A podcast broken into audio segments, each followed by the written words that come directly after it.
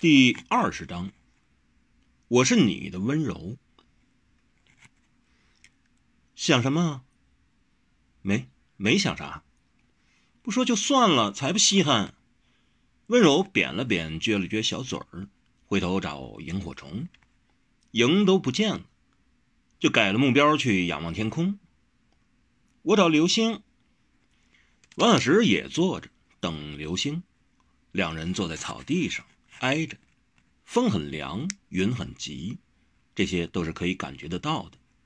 两人更感到对方的心跳声、桃花落的声音、桃子落的声音、桃叶落的声音、桃树上蝉知了知了的声音，还有心跳的声音。王小石觉得这一刻很好。月黑风高，桃花夜，他但愿就此坐到天明，哪怕做上一生一世也无妨。温柔也很温柔，她平时是个活脱脱的女子，难得如此文静温顺。现在她很乖，还哼着歌，听得出来她是很开心的。王小石问：“怎么不唱出来？”温柔答：“因为我五官姣好，但五音不全。”王小石笑了，温柔也笑。王小石见她娇秀动人，忍不住说。你真是个温柔的女子。温柔也第一次听人这样说她，脸上发热。因为我是你的温柔。王小石听得心口一荡，忍不住伸出手臂来搂她靠近自己。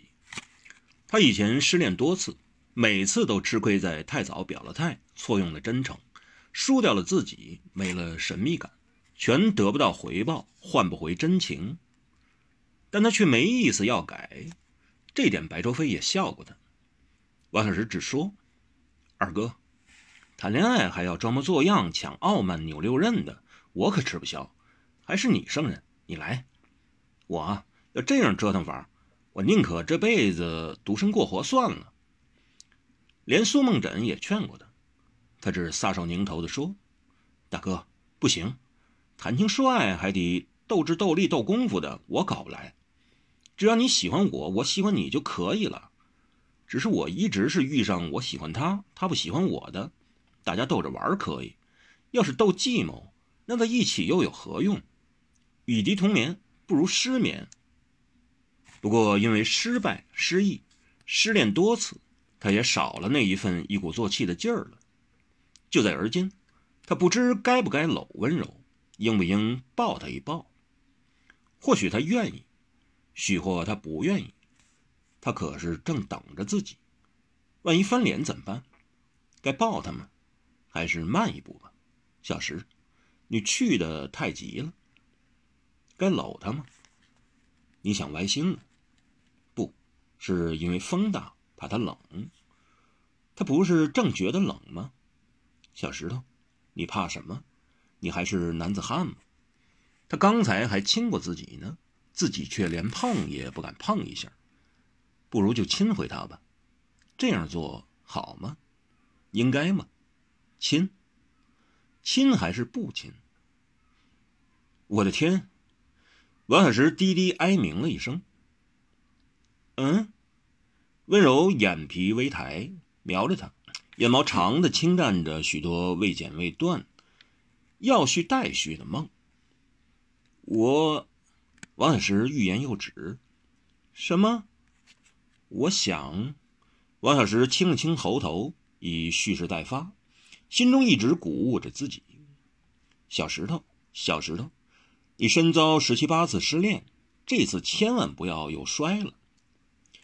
正把自己煽风拨火的恶向胆边生之际，忽听温柔哈的一声叫了起来：“我倒有个好建议。”什么建议？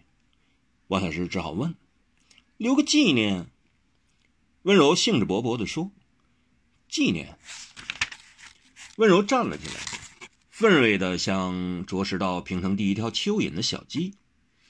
此时此地此情，怎能没留个纪念？我们可在桃树两处刻字，你写你的，我写我的，都四个字，可好？可好？当然好。王小石虽然有点茫然若失，但还是极乐意去刻这几个本来就露在他心里的字。不过，就算他不同意，温柔也早不理会了。他已兴致勃勃地掏出了小刀，趁着客栈里微微透露过来的灯色一映，只见那是两把精致的绯色小刀，就像温柔手上多了两根指头的小小刀。温柔将一把递给王小石，一把自己拿了，还兴高采烈地耍动了几下。王小石赞叹道：“真精巧，原来你还有这样温柔的刀。”温柔哼哼地仰着秀禾，脸有得色。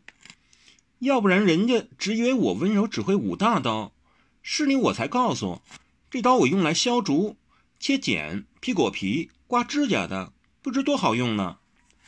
然后他瞧着桃树，明目合实，虔诚地低声说了几句，然后道：“咱们各在一方。”挑下要说的话吧。忽然又问了一句：“却不知刀尖刻在上面，桃树会疼吗？”王小石笑了，把玩着刀，说：“那我们的字就调小一些吧，比桃花还要小的字，这树便不介意了吧？”温柔却在前想后想，想想觉得不妥，太小的字又挑得太轻，那还能纪念吗？怎会没有？王小石在桃花树下扬了扬小小的刀，朗声道：“我们的字虽小，但只要深刻真诚，每字都力胜万钧，永存不忘。”以王小石的功力，当然就算不用刀，他也能以内力刻得出字来。但他还是乖乖的，极愿意也极诚意的用手上的这把小小的刀去挑，挑上他要写的字。刻下他心里的话，因为那是温柔的刀。同时，他也不想拂逆温柔的意思，不愿意使他有一丁点儿的难堪，所以他轻轻地用刀尖挑掉树皮，像生怕弄疼了树身似的。两人之刻的树身簌簌的响，花叶也落了不少，连知了也歇了歌声，但他们宛如未觉，直至温柔也刻好了，退开了。他才表示雕完了，也退了几步，含笑去观赏自己刀尖上的功夫。然后他们会心的笑着，带着乍惊乍喜的心情，一个背负着手，一个踮着脚尖儿去看对方为自己刻下的字。